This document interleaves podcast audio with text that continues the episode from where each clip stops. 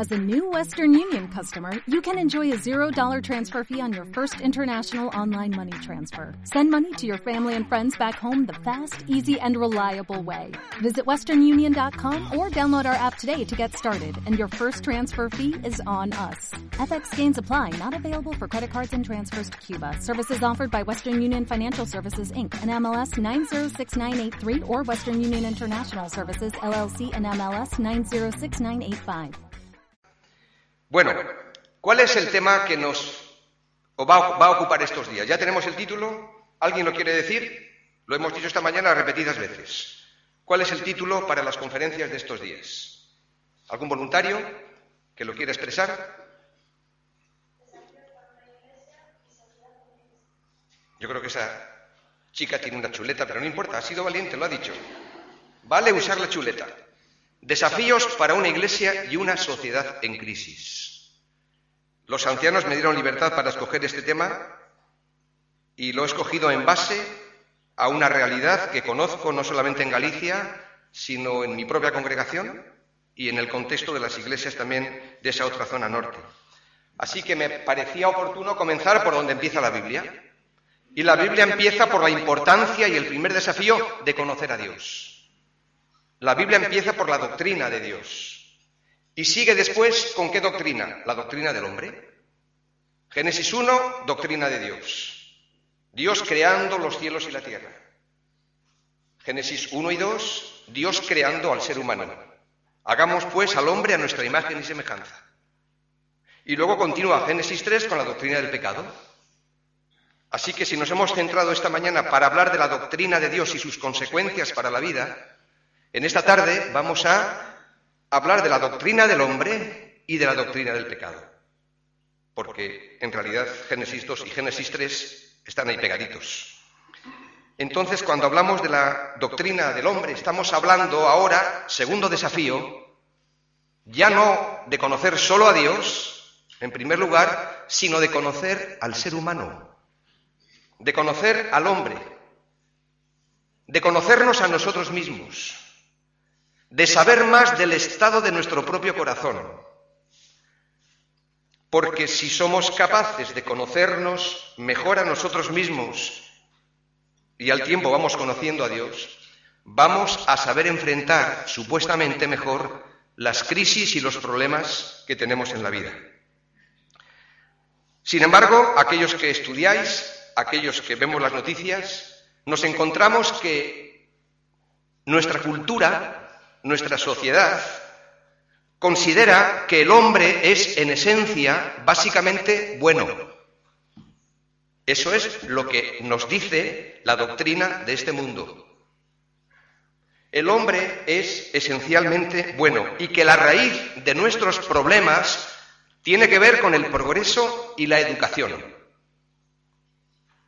El ser humano se sigue desarrollando y mejorando cada día eso nos dicen, y aunque le queda un largo camino que recorrer, se nos asegura que todo es cuestión de tiempo. La ciencia y la tecnología van a encumbrar todavía más al ser humano y llegará un momento hasta que, yo qué sé, no moriremos. En resumen, esta teoría explica que los asuntos de la vida solamente pueden ser entendidos en términos de progreso y evolución y que nuestros problemas se deben solo a motivos económicos y sociales.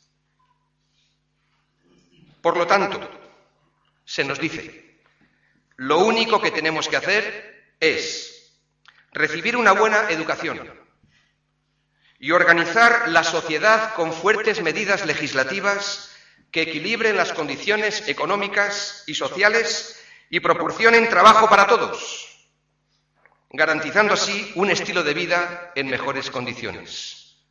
Cualquiera que me esté escuchando en este momento y que entre por la puerta estará pensando que esto es un mitin político.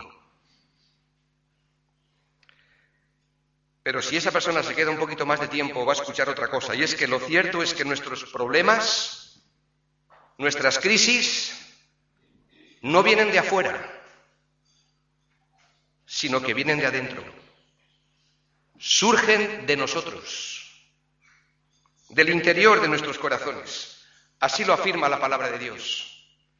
El Señor Jesucristo dice así, porque de dentro, de dentro, del corazón de los hombres salen los malos pensamientos, la inmoralidad sexual, los robos, los asesinatos, los adulterios, la codicia, las maldades, el engaño, los vicios, la envidia, los chismes, el orgullo y la falta de juicio. Y la lista continúa.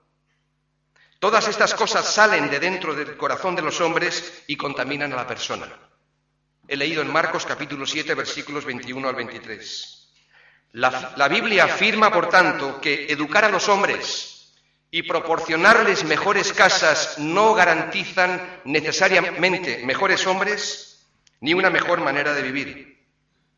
Y el humanismo perpetúa la mentira de Satanás cuando dijo, seréis como Dios. El problema del ser humano, por tanto, se debe al hecho de que ha pecado, de que se ha rebelado contra Dios y el problema en nuestras iglesias, no importa de qué índole sean, tienen la misma raíz. O el problema en nuestras familias. En el fondo, nos hemos rebelado contra Dios y su palabra y que ni tenemos toda la razón que a veces pensamos que la tenemos, sea en una discusión matrimonial o en un conflicto eclesial. Es por este motivo que la Biblia responde a una de las cuestiones más importantes que nosotros necesitamos de alguna manera tratar de resolver. ¿Quiénes somos realmente? ¿Qué es el hombre? La pregunta del Salmo 8 para que tengas del memoria. Y del Hijo del Hombre para que lo visites. El desafío es poder llegar a conocer mejor a Dios, lo hemos visto esta mañana, pero también el desafío es llegar a conocer mejor a nosotros mismos, con la ayuda de la palabra de Dios, con la ayuda de aquel que nos creó. Necesitamos pues conocernos mejor porque la Biblia afirma categóricamente que engañoso es el corazón más que todas las cosas y perverso. ¿Quién lo conocerá? Jeremías 17, 9. Abramos nuestras Biblias en el libro del profeta Isaías, porque vamos a continuar con la secuencia en esta declaración y en esta revelación que Dios le hace a él. Isaías capítulo 6.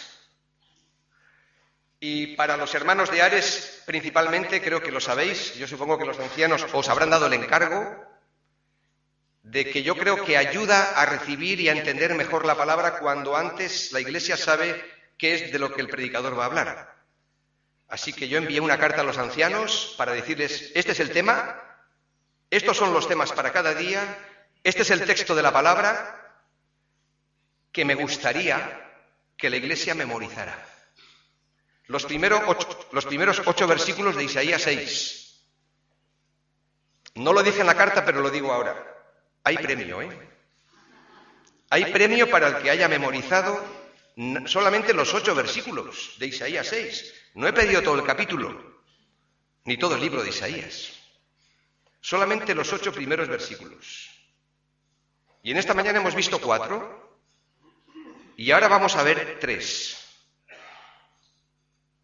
En el año en que murió el rey Ucías, versículo 1, Vi yo al Señor sentado sobre un trono alto y sublime, y sus faldas llenaban el templo.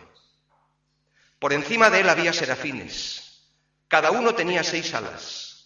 Con dos cubrían sus rostros, con dos cubrían sus pies y con dos volaban. Y el uno al otro daba voces diciendo, Santo, Santo, Santo, Jehová de los ejércitos, toda la tierra está llena de su gloria. Y los quiciales de las puertas se estremecieron con la voz del que clamaba, y la casa se llenó de humo. Entonces dije, ay de mí que soy muerto, porque siendo hombre inmundo de labios y habitando en medio de pueblo que tiene labios inmundos, han visto mis ojos al rey, Jehová de los ejércitos. Y voló hacia mí uno de los serafines, teniendo en su mano un carbón encendido tomado del altar con unas tenazas y tocando sobre mi boca dijo, he aquí, que esto tocó tus labios y es quitada tu culpa y limpio tu pecado. Después oí la voz del Señor que decía, ¿a quién enviaré? ¿Y quién irá por nosotros? Entonces respondí yo, heme aquí, envíame a mí. Que Dios bendiga su palabra. Conocer al hombre. Y así que, como hemos dicho esta mañana, por lo menos cuatro declaraciones acerca de quién es Dios. Cuatro. La primera, Dios es soberano. Él está sentado en un trono alto y sublime, elevado, levantado, por encima de todo y de todos. Y la orla de su manto llena el templo. En segundo lugar, versículo 2, Dios es, ¿qué hemos dicho? A ver, esas chuletas. Majestuoso.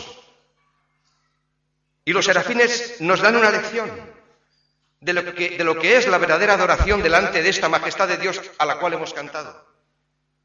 Los ingredientes de esta adoración, la reverencia, la obediencia, el servicio, la humildad.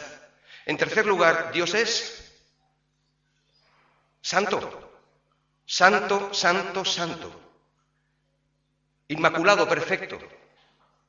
Y así como Él es santo, nos ha hecho a nosotros también santos para Él. Y tenemos que reflejar eso en nuestra vida de cada día. Sed santos así como yo soy santo, dice el Señor. Y en cuarto lugar, Dios es poderoso. Los oficiales de las puertas se estremecieron con la voz del que clamaba. La casa se llenó de humo. Delante de un Dios omnipotente, no podemos hacer otra cosa que inclinar nuestro rostro y adorar. Versículos 5.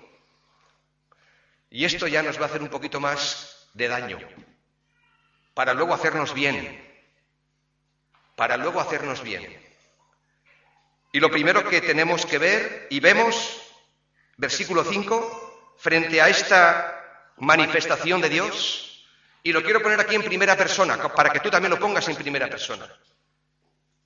Porque creo que lo vamos a entender mejor. Porque esto no solamente fue para Isaías, sino que es para mí. En primer lugar, dice el versículo 5, ay de mí, que soy muerto. Porque siendo hombre inmundo de labios y habitando en medio de pueblos que tienen labios inmundos, han visto mis ojos al Rey Jehová de los ejércitos. Por lo tanto, en primer lugar, frente a esa majestad de Dios, santidad de Dios, poder de Dios, soberanía de Dios, tengo que reconocer que soy un hombre pecador. ¿O no? Sí. Soy un hombre pecador. ¡Ay de mí!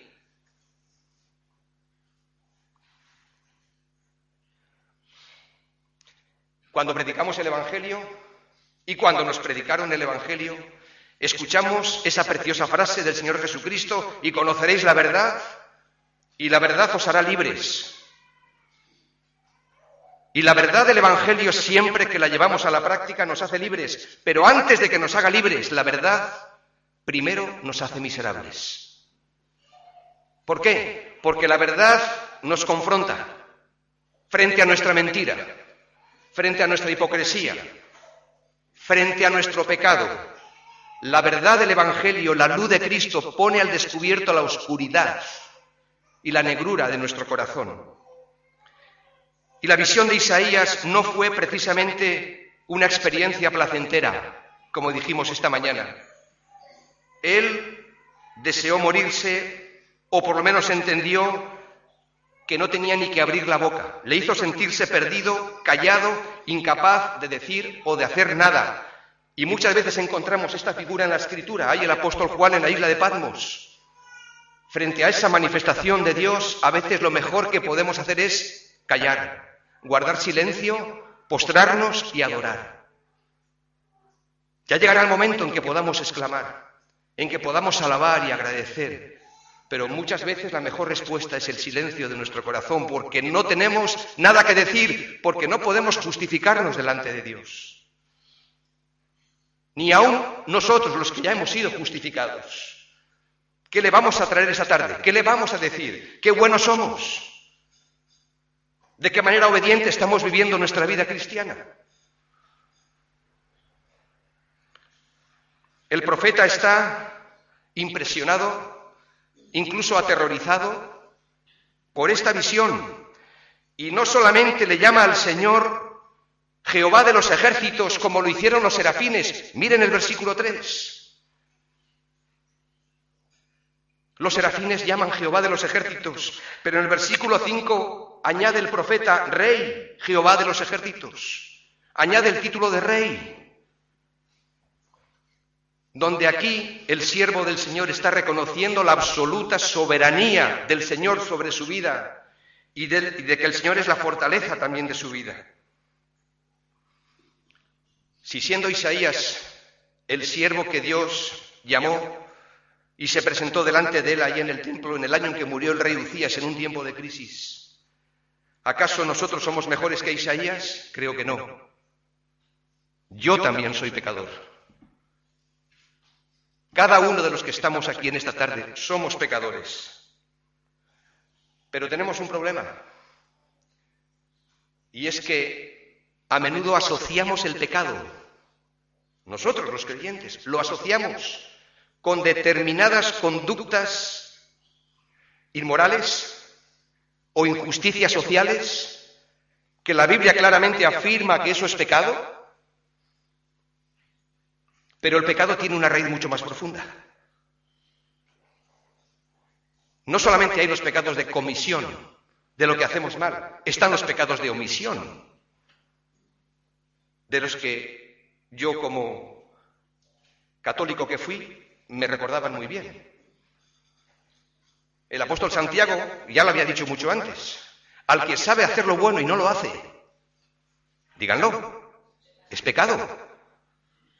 Por lo tanto, no nos podemos presentar en base a nuestros hechos, en base a nuestro cristianismo evangélico, justificados delante de Dios,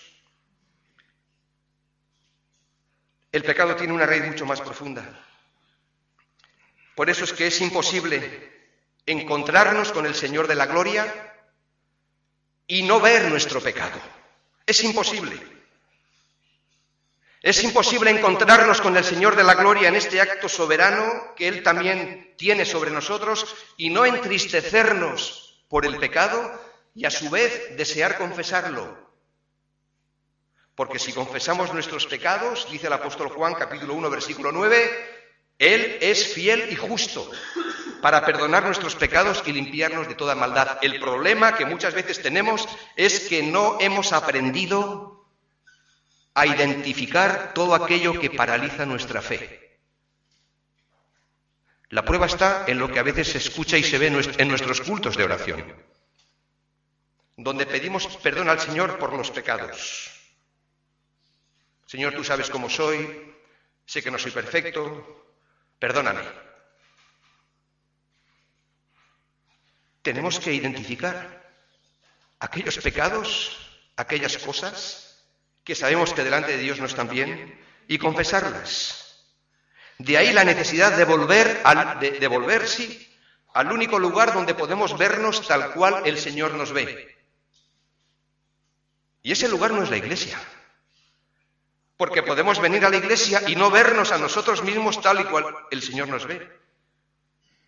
Y ese lugar, alguien dirá, bueno, pues es la Biblia. Pero ¿cuántas veces vamos a la Biblia y no nos vemos tal y cual el Señor nos ve?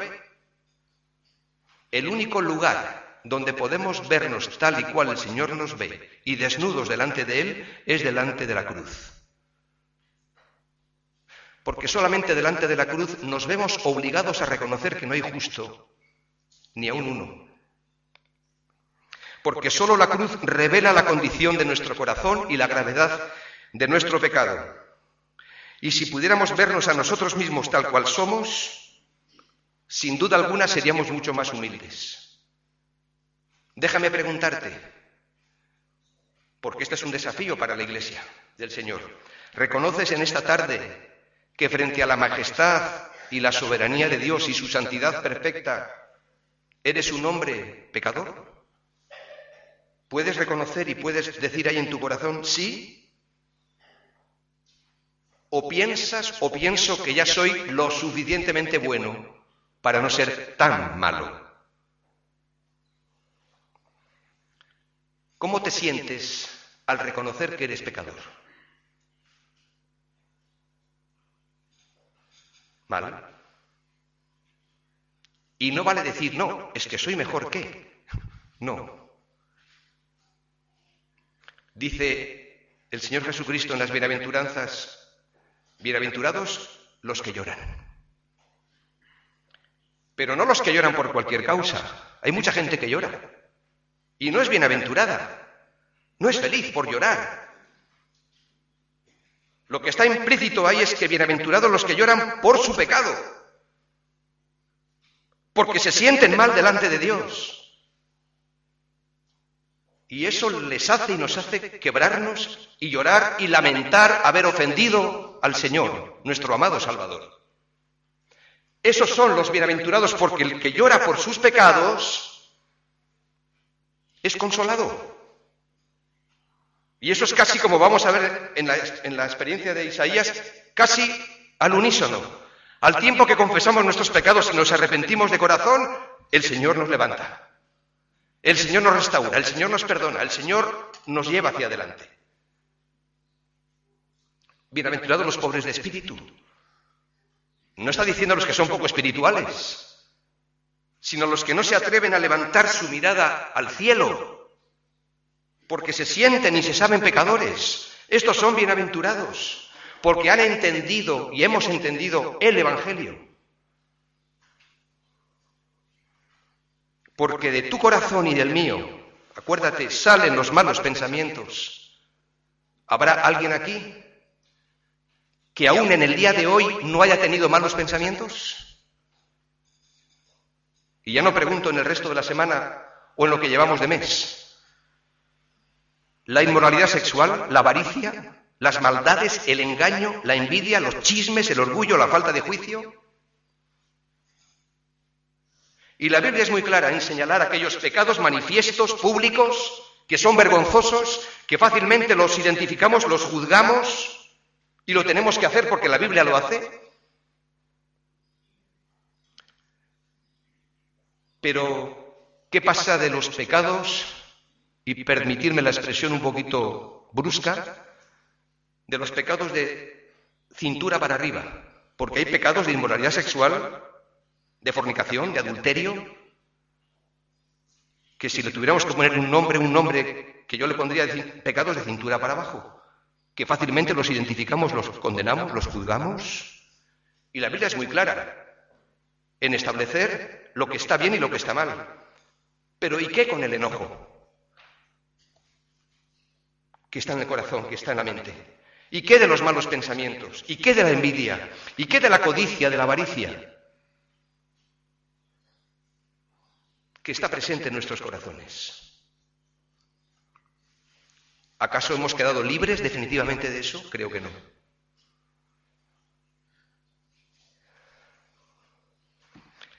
Tengo una manzana aquí.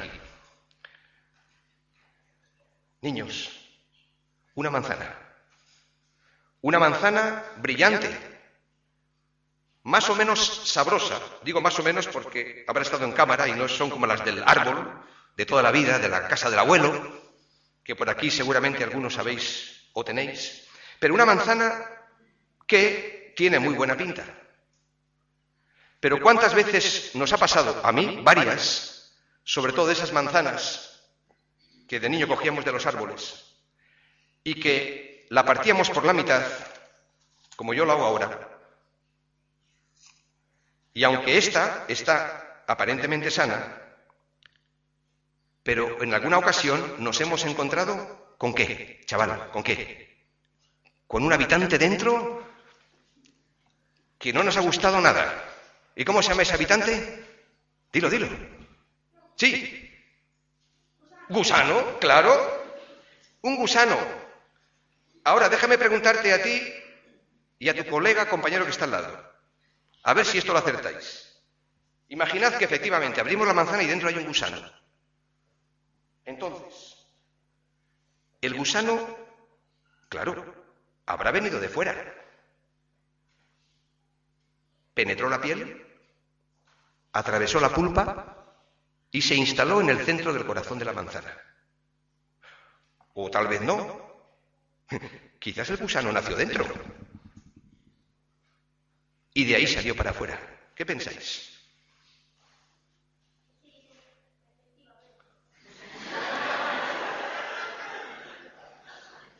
Efectivamente, ¿qué? ¿Cómo? Ah, efectivamente el gusano nació dentro. Sí, ¿y, tú cómo sabes eso?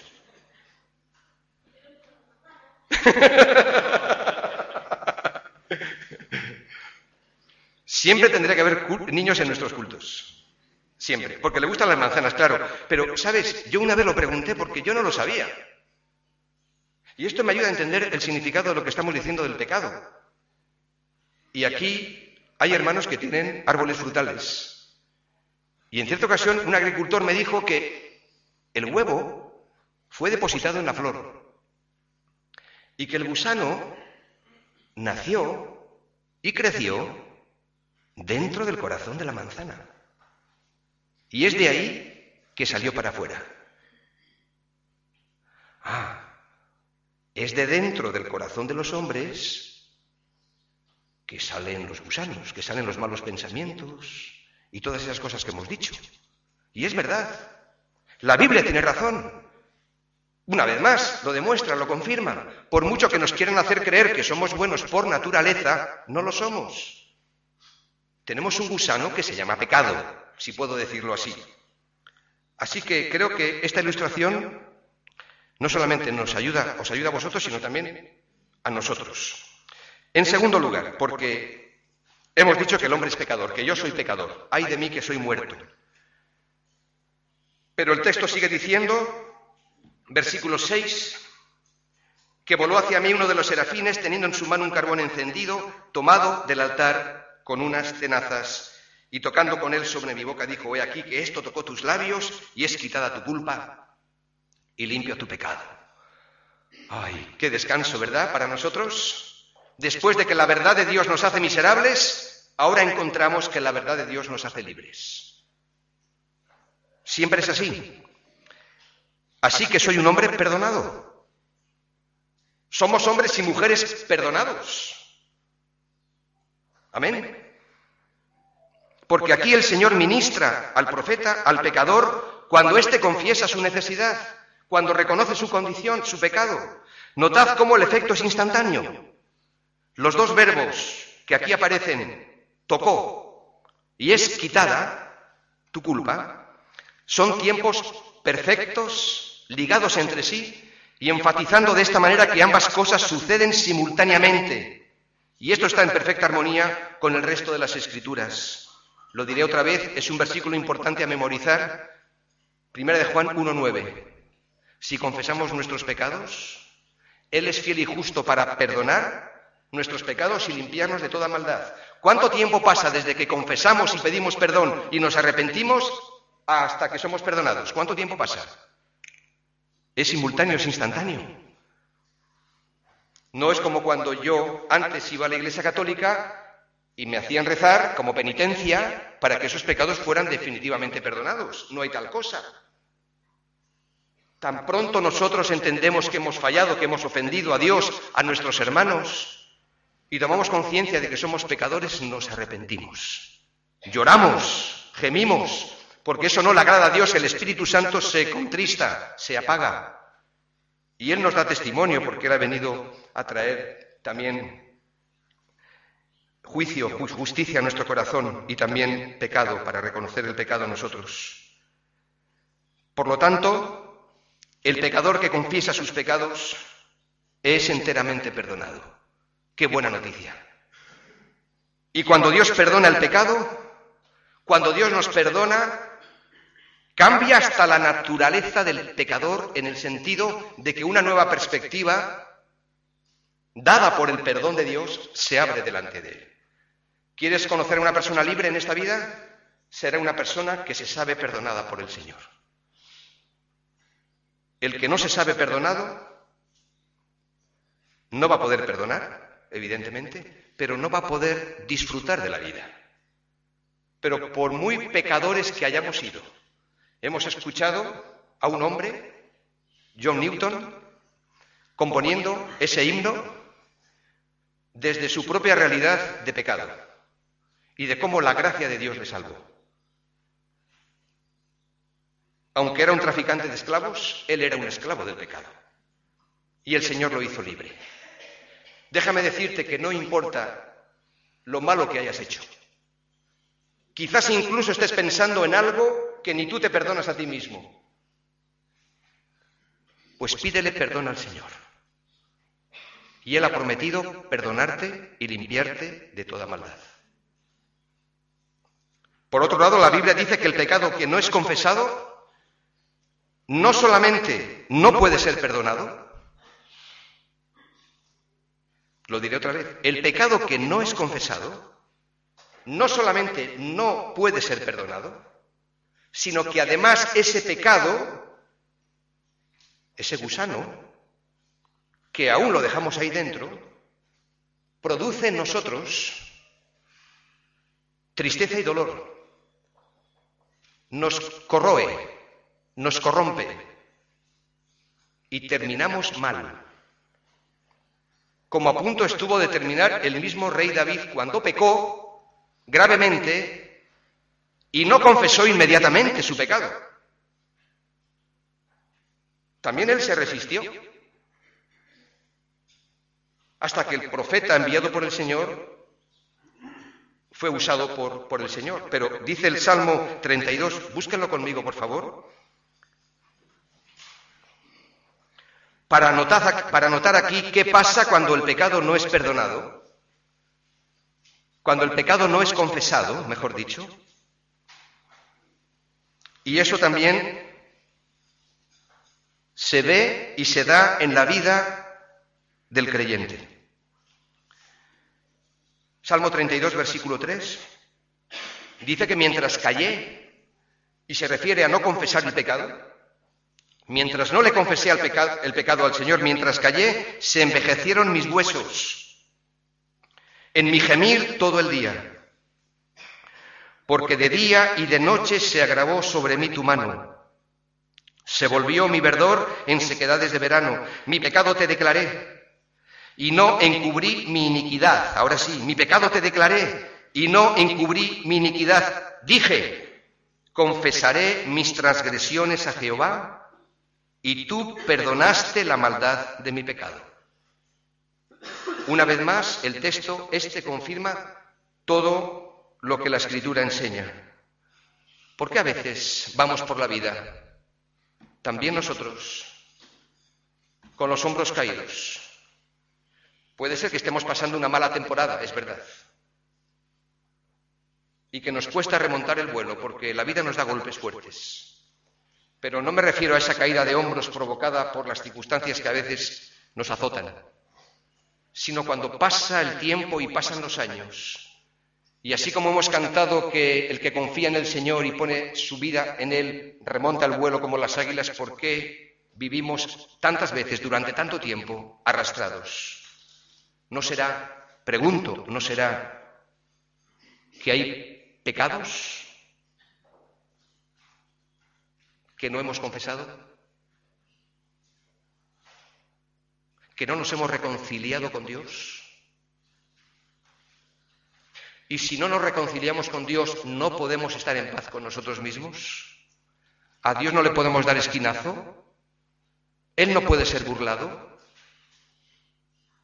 Y si no hay reconciliación, reconciliación o paz con nosotros mismos, evidentemente no la puede haber hacia los demás, aunque haya un trato cordial. Pero la Biblia no nos habla de trato cordial, nos habla de reconciliación. Somos embajadores. En nombre de Cristo. Y decimos a las gentes ahí fuera y, decimos a los hermanos aquí dentro, reconciliaos con Dios. Porque esa reconciliación con Dios nos va a llevar a una reconciliación también con el hombre y con nosotros mismos. En tercer lugar, soy un hombre pecador, hemos dicho. Frente a la majestad de Dios, se pone en evidencia mi maldad, mi perversidad. En segundo, en segundo lugar, hemos dicho que soy un hombre perdonado. Y evidentemente esto tiene que ver, aunque no lo he dicho, pero no lo quiero dar por supuesto, con la obra de Cristo, que Él llevó en la cruz todas nuestras maldades, nuestros pecados, y los clavó y exhibió públicamente delante de las potestades su victoria sobre el mal, sobre el maligno, sobre el pecado, sobre la muerte. Pero también soy un hombre probado. Dice el versículo 7, la primera parte, que tocando con él sobre mi boca. Y sobre su boca fue puesto este carbón encendido. Sabéis que las funciones del fuego en el Antiguo Testamento son numerosas. en el Antiguo Testamento encontramos que el fuego destruye a los pecadores, como sucedió con Sodoma y Gomorra, pero también actúa como elemento divino para purificar y santificar al hombre desde la misma raíz de su persona. Y el ángel aquí aplica el asco de fuego sobre los labios de Isaías porque Isaías es el hombre de la palabra. Y de sus labios tiene que brotar el mensaje profético. Y si Dios te quiere usar a ti y te quiere usar y me quiere usar a mí, no lo va a hacer de cualquier manera. No se trata de simplemente hablar de lo que la palabra de Dios habla. Se trata de que yo tengo que hablar en el nombre del Señor y para eso yo tengo que ser también, como hemos dicho, probado. Con esta ascua de fuego, donde el fuego también purifica.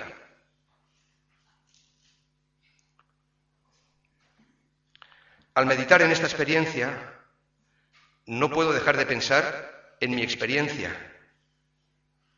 A raíz de mi enfermedad con el cáncer de riñón del que fui operado. Porque tengo que reconocer, y os lo tengo que decir, que yo también he sido probado por el Señor. Y purificado. En esta circunstancia con el fin, y ahora lo entiendo, de ser un mejor y fiel portavoz del Evangelio. Cuando uno lee las biografías de hombres de Dios, encuentra algo parecido. Os leo de la biografía de Spurgeon esta frase, este párrafo, con el cual yo me identifico. Y él dice, escribiendo a su iglesia, lamento deciros, hermanos, que el material del que estoy hecho hace necesario que el Señor tenga que limpiarme a menudo. Soy como una pluma de ave que no escribe a menos que sea afilada. Y por lo tanto he sentido muchas veces en mi carne el afilado cuchillo. Con todo, no lamentaré mis dolores en tanto que el Señor me use para escribir en los corazones de los hombres.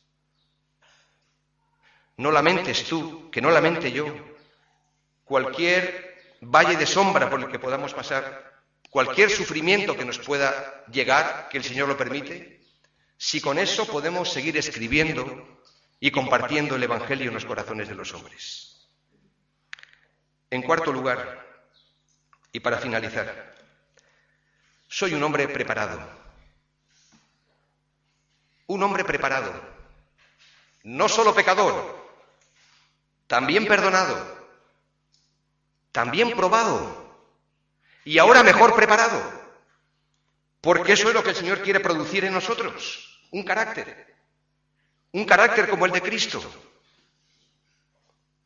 He aquí que esto tocó tus labios y es quitada tu culpa y limpio tu pecado. Y como veremos mañana, el Señor ya le lanza un desafío final a Isaías. ¿A quién enviaré y quién irá por nosotros? Y ya veremos cómo Isaías está preparado. Ahora sí, antes no, ahora sí. Isaías ya no es solamente un hombre perdonado y probado, sino que ahora está más preparado, y yo lo puedo constatar, en mi propia experiencia, donde ahora estoy un poquito más preparado para oír el mensaje de la palabra de Dios. Porque antes oía, pero no escuchaba. Porque podemos oír y no escuchar. Y esta preparación que todos nosotros necesitamos para llevar adelante el gran desafío de la misión, de la gran comisión, que como dije esta mañana sigue siendo la gran preocupación del Señor de la Iglesia, consiste en un volver nuestro rostro a Dios. Hermanos y hermanas, tenemos que volver nuestro rostro a Dios, tenemos que volver a Dios. Pero sobre todo, es un venir de Dios sobre nosotros. Como dije esta mañana, no es tanto que nosotros hayamos venido, Él nos ha traído. No es tanto el, que nosotros vayamos a Dios, sino pedirle, Señor, ven sobre nosotros. Para que podamos volver al primer amor del que hemos cantado. Aviva en tu iglesia aquel primer amor que había en nuestro corazón. Para que podamos volver al primer amor, a las primeras obras, al señorío de Cristo, a la supremacía de la palabra de Dios y al poder y plenitud del Espíritu Santo. Señor, tu iglesia necesita de tu poder, de tu gracia, para que podamos hacer tu obra. Si el Señor no edifica la casa, díganlo, en vano trabajan los que la edifican.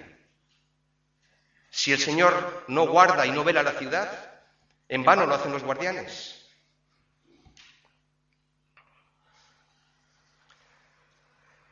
El Dios que te ha salvado y perdonado en Jesucristo quiere llamarnos y probarnos y prepararnos para la misión que tenemos por delante. Y Él busca lo que ha buscado siempre.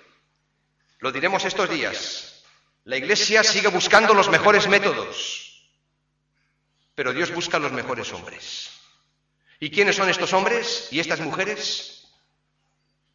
Pues los que están en la Escritura, la materia prima con la cual el Señor trabaja son hombres y mujeres sencillos y honrados, jóvenes también, sin doblez de corazón, que estemos dispuestos a confesar nuestra necesidad. y que estemos dispuestos a salir de nuestra zona de confort para entrar en la zona de riesgo. Que estemos dispuestos a decirle lo que le dijo Isaías y que veremos mañana. Cuenta conmigo, Señor. Envíame a mí. El Señor no mira si el vaso es de oro o es de barro. No te quedes pensando, bueno, pero yo no soy capaz. Pero yo no tengo muchos dones. No. No te equivoques. No nos equivoquemos. El Señor no mira si el vaso es de oro o es de barro. Lo que mira es que no esté destinado a otros usos. Busca que el vaso esté limpio.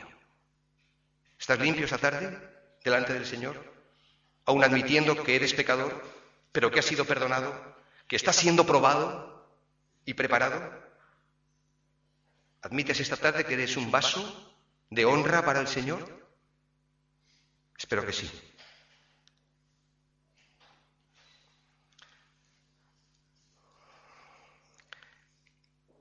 Algunas veces lo he hecho esto, creo que no aquí, pero para mí, así como me gusta ver niños, y felicidades y enhorabuena chicos y chicas, niños, por, por aguantar en un silencio increíble, gracias por vuestro respeto.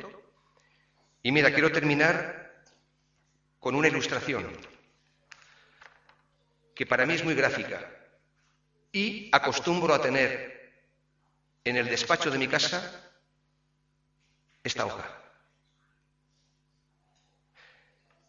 Si les digo que esta es mi vida, ustedes dirán o pensarán, pues qué vida tan bonita.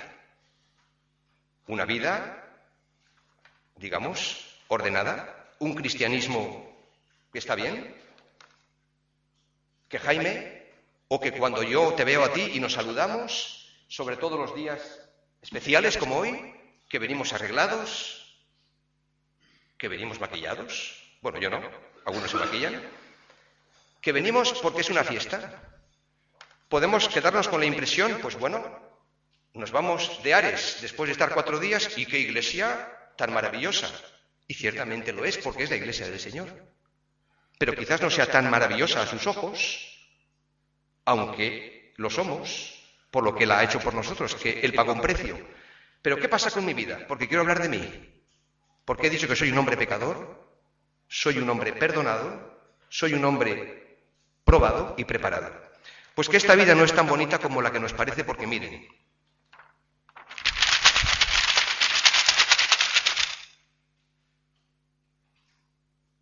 hay mucho ruido aquí. Siento que ahora ya se queden con una impresión distinta de la que tenían de mí. Soy más malo de lo que parece. Soy perverso. Hay pecado en mi vida. ¿Y cómo trato el pecado? Yo no lo puedo tratar. No son por mis buenas intenciones o por querer portarme bien que voy a evitar esto. Incluso puedo pensar cuando los demás me dicen, oyes, pues qué bien te veo, pues cómo estás. Incluso me puedo engañar a mí mismo pensando, pues maravilloso. Yo dirijo mi vida, mi vida cristiana yo la dirijo, pero lo que el Señor le pidió a Isaías y lo que el Señor te pide a ti y me pide a mí, y este es el desafío, es que tu vida y la mía la pongamos en sus manos. No en las mías, en las suyas. Y la pregunta es, ¿lo queremos hacer? ¿Lo quieres hacer? ¿Y qué dice la Iglesia? Aquí escucho, sí. Honestamente, ¿qué hay en vuestro corazón? ¿Cuál es el anhelo de vuestra alma? ¿Llevar vosotros vuestra vida o ponerla en las manos del Señor? Os lo diré otra vez. ¿Ponemos nuestras vidas en sus manos? Él es soberano. Estemos tranquilos. Él es santo, Él es poderoso. ¿A qué le tenemos miedo? Bueno, yo no sé tú, pero yo sí. Y sé que tú también. Porque si no, ¿qué haces aquí? Ponemos nuestras vidas en sus manos. Porque aquí hay mucho ruido. Y no voy a llegar muy lejos. La prueba está en que si yo cojo otro papel para ilustrarlo, trato de... Yo acabo de, conocer a, Javier esta mañana. Son hermanos que vienen de Cataluña. Y acabo de reconocer, porque ni le conocía, a Saúl, que me saludó efusivamente cuando me vio. Pero si, después de pasar tanto tiempo, desde que conocí a Saúl siendo muy pequeño, ¿cuántos años tenías? Antes. Tenía siete años, vale. Por eso no lo he reconocido. Pero si yo quiero llegar a ese joven, desde mi vida y recursos, por muy buena intención que tenga, yo no voy a alcanzar a Saúl. Ni al perdido de la calle, ni a mi hermano necesitado en la iglesia. Porque si yo lanzo mi vida hacia él, mi vida se queda muy lejos de él. Así que eso no funciona. Esto sí funciona. ¿Y saben por qué? Porque cuando yo confío mi vida en el Señor, el Señor hace esto conmigo y contigo.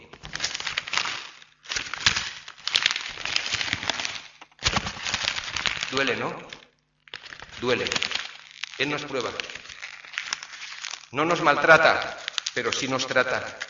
Nos disciplina, nos corrige, nos instruye, nos ama, como nosotros hacemos con nuestros hijos.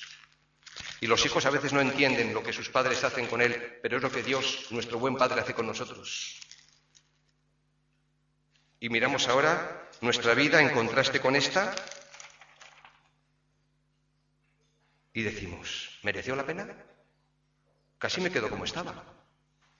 Y algunos creyentes se quedan como estaban, pero no van muy lejos. ¿Pero qué hace Dios? Bueno, Esto es lo que hace Dios.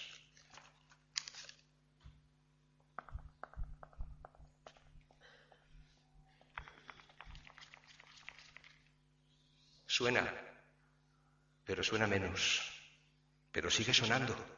Señor, examíname y conoce mi corazón. Pruébame y conoce mis pensamientos. Y ve si hay en mí camino de perversidad y guíame en el camino eterno. Y el Señor dice, sí, lo haré. Hijo mío, lo haré. Quiero que lleves fruto y que ese fruto permanezca. Separado de mí nada puedes hacer.